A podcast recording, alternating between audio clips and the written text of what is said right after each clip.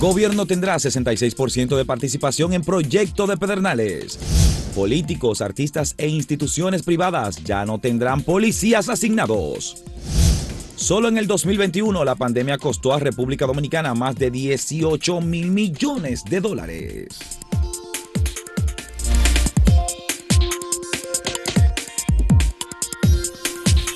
Tenemos que iniciar este comentario con una nota un poco trágica, o trágica completamente. Acaba de producirse en la mañana de hoy un accidente en Cabo Haitiano, en donde hasta el momento las autoridades han constatado la muerte de 47 personas en Haití. Un camión cisterna que transportaba combustible explotó y hasta ahora el número de muertos, primero fueron 37 personas, posteriormente pasó a 40 el número de personas y las últimas informaciones que hemos recibido es de 47 personas fallecidas como consecuencia de una explosión de un camión cisterna que transportaba combustible en el departamento norte de Haití por la zona de Cabo Haitiano. Eh, es obviamente una tragedia, una tragedia. Pero ¿cómo estalló? ¿Fue mm. simplemente un accidente? Estalló el camión. ¿Chocó? ¿Qué? estalló, esa es la información preliminar hasta ahora que eh, se ha informado. Por cierto, y relacionado con accidentes, el Ministerio de Relaciones Exteriores de República Dominicana, la embajadora de República Dominicana en México, eh, han estado trabajando para el transporte de los cadáveres de tres de los cinco dominicanos que fallecieron eh, cuando iban en un camión como personas que se transportaban con interés de cruzar la frontera de los Estados Unidos. Esto ocurrió en el departamento de Tuzla Gutiérrez, en México, y eh, por lo menos son 40 las personas fallecidas en el vuelco del camión que transportaba. Apenas eh, empezaban la travesía, porque habían salido de Chiapas, eso es al sur extremo de México. Eh, sí, habían salido de Chiapas. Tuzla Gutiérrez, Chiapas, que es el departamento... Es el estado extremo sur de Extremo sur, cerca, muy cerca de Guatemala. Hace frontera con Guatemala. Hace frontera con Guatemala. De manera que eh, esos dominicanos son procedentes de Baní. Los cinco habían pagado unas altas sumas de dinero. Creo que habían pagado cerca de 20 mil dólares. Mucho dinero. Para transportarse desde República Dominicana, cruzar Centroamérica, entrar a territorio mexicano y desde México pasar a los Estados Unidos. Una travesía riesgosa, por supuesto, una travesía larga, en la que traficantes de personas son los que hacen este tipo de, acciones y que finalmente termina con un accidente en el que fallecen eh, más de 40 personas. Entre ellos, de los cinco dominicanos que iban en el, en el grupo, tres eh, han fallecido y se está haciendo todo el esfuerzo para el transporte de los cadáveres de esos ciudadanos dominicanos hacia Bali. La Cancillería informó ayer que esos tres habían sido ya identificados. Los otros dos todavía no se ha establecido.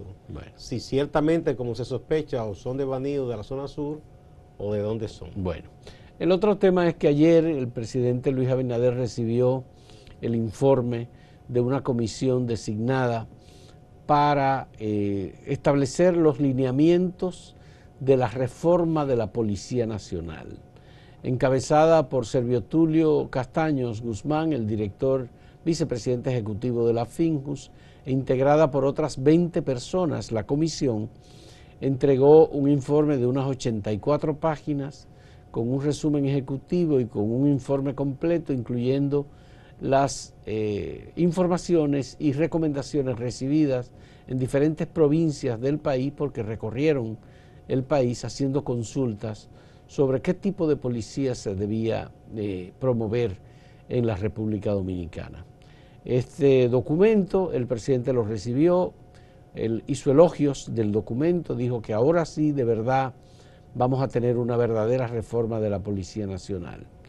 Entre las recomendaciones de los que hicieron el, estudio, los 21 comisionados, hay eh, algunas que tienen que ver con la recuperación de una ley de reforma de la Policía Nacional que fue aprobada en 2016 en la pasada administración y que es una ley que no recibió, no tuvo el respaldo de las autoridades pasadas, aparentemente porque ni siquiera emitieron el reglamento para la reforma de la Policía Nacional. No, había un problema, que era que conllevaba muchísimos reglamentos y creo que apenas uno fue que se llegó a redactar. Esa ley yo no sé si es válida, habría que reformar algunas cosas. Bueno, pues ese tema de los reglamentos está recomendado en esta comisión de obra. Luego hay otros elementos vinculados con la profesionalización de las personas que ingresan a la Policía Nacional, el entrenamiento. Ellos han determinado que eh, de las personas que ingresan a la Policía Nacional, eh, reciben primero un periodo de seis meses de entrenamiento. Ah, es el que entra haciendo el curso básico. Sí, el curso que no es un académico. Aquellos que cometen actos delictivos o que participan en actividades ilegales no han cumplido no solamente los seis meses que se les recomiendan, sino que sencillamente no pasaron por ese entrenamiento. los llaman a acción. Si lo que sale inmediatamente esos seis apenas aprenden algo, ¿qué será que ni siquiera eso? Porque hay que decir que el policía que sale oficial académico cursa una carrera como hacen lo que son militares, que duran cuatro años eh, estudiando. Y luego otros elementos, Gustavo, tienen que ver con eh, la especialización eh, en la Policía Nacional. Una cosa es lo que se llama los especialismos, que ellos recomiendan eliminar los pagos por especialismo que son una fuente de corrupción, sino la especialización en investigación criminal, eh, especialización en detección eh, temprana de actividades que pueden ser delictivas o que ponen en riesgo la seguridad ciudadana. Y eh, bueno, en investigación criminal, la Policía Nacional es un elemento fundamental dentro de la política criminal del Estado. Pero yo no estoy de acuerdo que se eliminen totalmente las compensaciones por especialismo, por una cosa, vamos a estar claros. Un teniente graduado, o sea, que vaya a la Academia de la Policía, dure los cuatro años, ¿cuánto es el salario de ese teniente? Lo que pasa es que ellos hacen otras recomendaciones en relación con los salarios y con el cambio de las condiciones de vida y la dignidad del personal pero, te voy a decir, de la Policía bien, Nacional. Si es así, excelente. El problema es que el especialismo se convirtió en una fuente de corrupción. Bien, porque no se y también. Pero no es lo mismo un policía oficial que además de policía, en vez de salir de ahí, ponerse a beber romo, que es lo que hacen algunos, y decir, yo voy a tomar una carrera universitaria en horario nocturno, por ejemplo, se hace abogado, se hace especialista en tecnología que lo necesita la policía, un ingeniero informático eso es un, extra que le da a su formación de policía. Entonces, eso debe ser compensado. Sí, Pero no compensado por amiguismo, sino que eso es un, aliento para que el policía tienda a prepararse. Sí, lo que pasa es que el especialismo se dedicó exclusivamente a la asignación de salarios adicional a los policías para, eh, digamos, que tengan un, un salario mucho mayor del que tienen realmente. Porque es verdad que, el salario es, un, salario de miseria. Pero el especialismo es, una ficción. No, no, en algunos casos, no el todo, porque yo no creo que no puede, no puede serse tan Porque el especialismo se entregaba a un oficial de más alto rango. Eso era también, eso era la corrupción, pero ah, no se puede negar, igual pasa en los militares. Hay militares que son médicos, porque son necesarios en la Fuerza Armada. Entonces, no es igual un simple militar llano que otro que se prepara con una profesión. Entonces, en toda parte la preparación conlleva una compensación. Yo creo que eso deben tratarlo con cuidado, porque no se puede cortar además y fa, blanco y negro. Bien, evidentemente que con estas recomendaciones, este documento, que además tiene el aval también, y hay recomendaciones al respecto del Ministerio de Interior y Policía las mesas de seguridad ciudadana que se hicieron en La Romana, en Santiago, en Puerto Plata, en diferentes lugares. Se hicieron consultas y ellos recogieron esas consultas, incluso de manera particular en el informe han puesto cada una de ellas como parte del informe. otra cosa importante que se tome en cuenta es, el director de policía hizo algo muy correcto, yo creo que eso es de las mejores cosas que se han decidido en muchos años prohibir los retenes, que yo siempre dije que era la forma más estúpida de que supuestamente prevenir la delincuencia. Porque parar un grupo de policía en una esquina, el delincuente será perverso, malvado, pero no es estúpido. Y si sabe que está en una esquina, no es verdad que va a pasar con el pechazo y una pistola para que lo agarren. Entonces eso servía para neciar a la gente que salía a trabajar. Gente mensajero, un motor, alguien porque le ven el vehículo que no es nuevo, porque en todo esto hay un sesgo clasista y discriminación. Si ven a alguien un vehículo que es medio viejo, lo paran inmediatamente, porque si era un vehículo lujoso no se atrevían a pararlo, para macutear, para neciar, para molestar. Entonces, eso no prevenía nada. Y excelente, mira, después de la metida de pata que hizo el general, y ahora hizo algo muy bueno, prohibiendo eso. Pero eh, hay un reporte del eh, corresponsal nuestro de San Francisco, eh, Francisco Calderón Hernández, de que siguen los retenes con militares. Entonces tienen que ponerse de acuerdo. como el Ministerio de Defensa ayuda a la policía en algunas cosas, si se prohibió para los agentes policiales, los militares no pueden estar en eso. Incluso no es la función. Cuando hay patrullas mixtas, lo que antes me habían dicho era que quien dirige ese operativo en la calle es un policía, porque es el que tiene el trabajo de asuntos de delincuencia y esa cosa. El militar le apoya. Entonces, si no se lo permiten a los policías, no se lo pueden permitir a los militares. Eso tiene que estar claro. Bien, vamos a hacer una, pausa y nos vamos con la pregunta del día que tenemos para, para ustedes. ¿Prefiere productos dominicanos por encima de los productos importados? Sí, no, no en todo o a veces.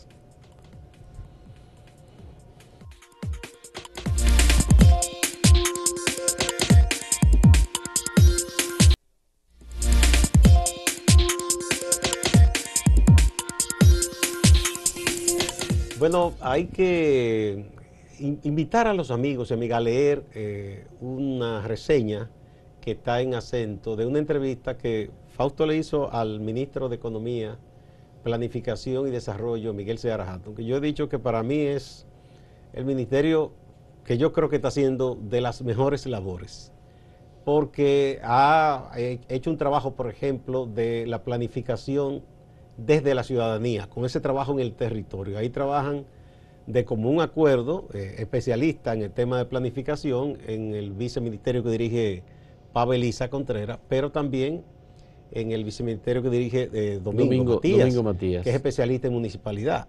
Eso no sé que van a ver los frutos de inmediato quizás. Es un trabajo de proyección a futuro, en donde desde el municipio más pequeño, ¿verdad?, en el territorio, se toman los datos de qué la gente entiende que es su prioridad, a dónde debe ir la inversión principal y en base a esos insumos se está planificando la inversión que haga el Estado. Pero también hay un dato que da Miguel muy importante que pocas veces o dice que no había ocurrido, eh, que en un año eh, hay un, un índice que se calcula en cuanto al PIB y al crecimiento de la inversión. Y eso es muy importante en que andamos viviendo, además de la estabilidad y la recuperación de los empleos, pese al costo de esa pandemia, que fue un costo de más de 18 mil millones de dólares en 2021 nada más. De manera que muy buena nota que tenemos en ese aspecto del Ministerio de Economía y el manejo de la macroeconomía de la República Dominicana. El COVID, de acuerdo con los datos ofrecidos en la entrevista que le hicimos ayer a Miguel Seara Hatton, ha representado una pérdida del Producto Interno Bruto de aproximadamente un 23%. Eso es mayor que el impacto que tuvo el fraude bancario de, República Dominicana en el año 2003, que llegó solo al 21%. El 21% del PIB con los fraudes bancarios fue destruido. Eso fue, una eso fue eh, un terrible para este país la crisis. En este caso hay un 23% del Producto Interno Bruto, en global, en general. Actividades productivas, inversión del gobierno, todo lo que se perdió, empleos perdidos, etcétera.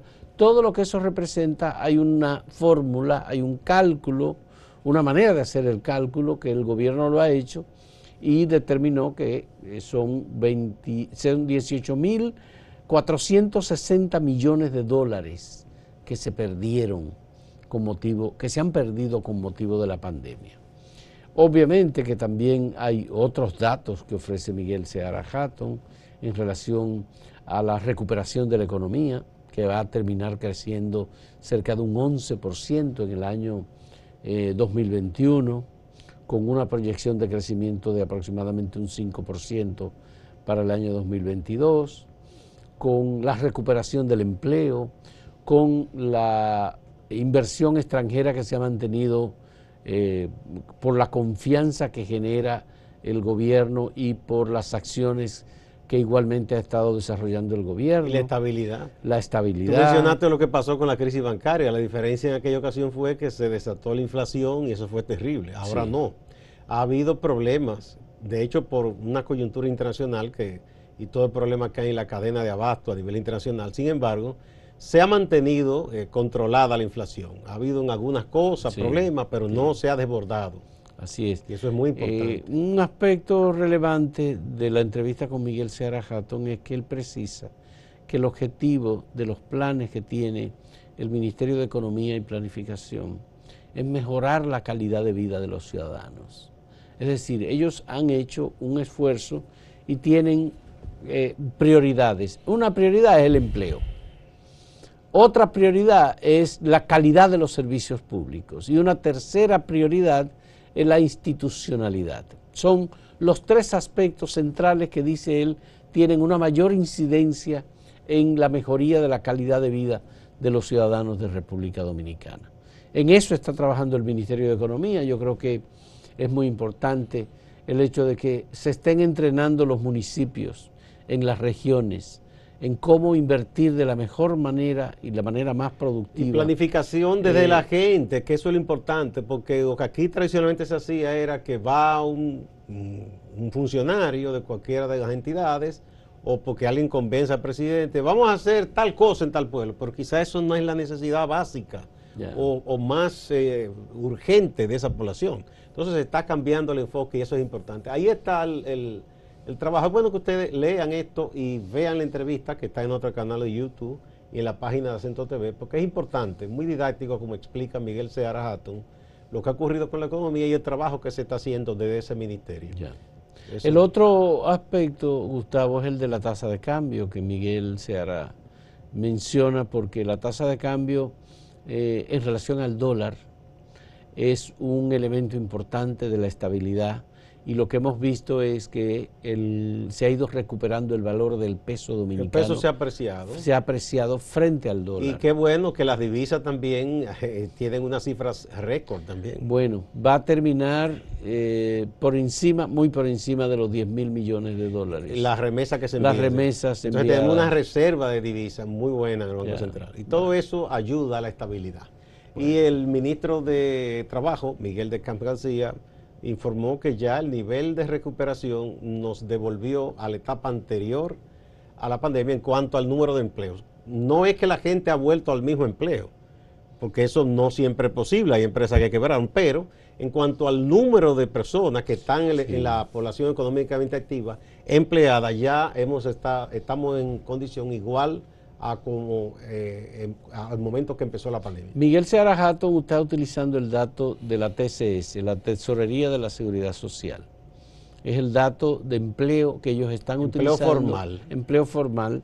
Y dicen que ya sobrepasó el número de empleos que teníamos en el momento en el que se inició la pandemia. es decir, estamos incluso por encima con una cantidad mínima, pequeña, cerca de 500 o 600 empleos más es importante que lo que teníamos en el año 2019. Que se sigan creando empleos, sobre todo en el sector privado, porque el Estado no puede cargarse más, y eso es un, signo de, fortaleza de una economía, que el sector privado crezca, que invierta y que cree nuevas plazas de empleo. Eso es muy, pero que muy importante. Bueno, esa entrevista está ahí, está disponible. Hoy vamos a tener una entrevista con el director de presupuesto José Rijo Presbot. Hay que decir que en el día de ayer el Senado de la República aprobó en dos lecturas consecutivas el presupuesto que ya los diputados habían aprobado para el año 2022. Eh, es un presupuesto de un billón 214 mil millones de pesos. Para que la gente lo entienda, en castellano un billón es un millón de millones. Un millón de millones. Es diferente al concepto inglés. Vamos a la pausa y a ver el tema que hemos puesto para que ustedes opinen hoy. Si ustedes a la hora de comprar ya sea bienes de ingesta, de alimentos u otros, prefieren productos dominicanos por encima de los importados? La respuesta puede ser sí, no, no en todo o a veces.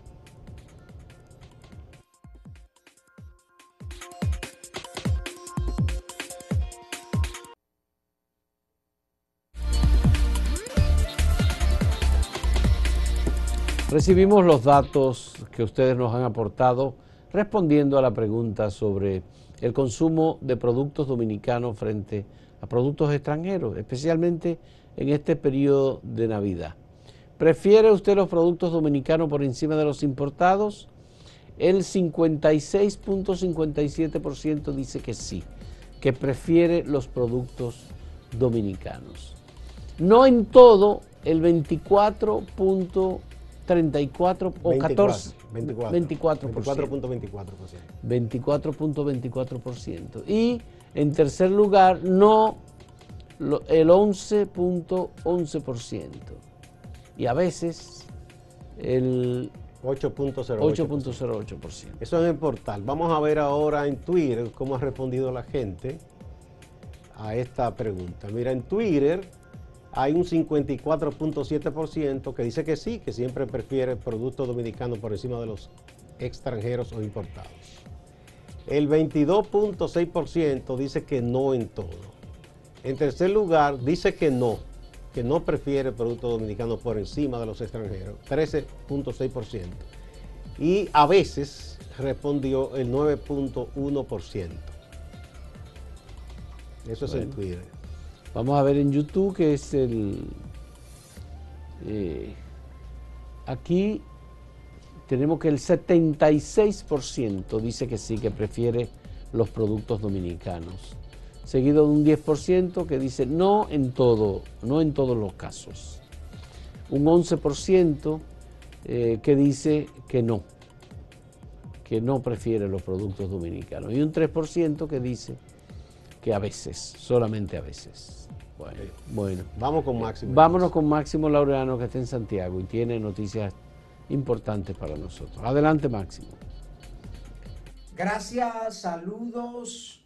Como se esperaba en estos días de Navidad, mucho movimiento en el centro urbano de Santiago, sobre todo en la calle del Sol y esa parte donde están ubicados muchos negocios la gente empieza a comprar, aunque muchos comerciantes empiezan a hacer comparaciones entre un año y otro. Veamos lo que nos dice sobre esta situación Fernando Puig, director ejecutivo de la Cámara de Comercio y Producción de Santiago. Bueno, eh, diciembre siempre trae una agilidad, un aceleramiento en la actividad comercial sobre todo eh, el, ambiente de estabilidad en la economía, pues también motiva inversiones que se planifican ya para el año próximo. Y recientemente hemos visto como solamente el Estado ha erogado unos 21 mil millones de, de pesos. Eso definitivamente dinamiza el comercio. Juan Marte Valenzuela quien representa la Central Nacional de Trabajadores del Transporte, pues define la decisión del gobierno de renegociar lo que tiene que ver con el peaje de la autopista Santo Domingo-Samaná como una decisión atinada. Juan Marte entiende que en verdad este peaje se vea convertido en una sombra para los bolsillos de los transportistas que utilizaban esta vía.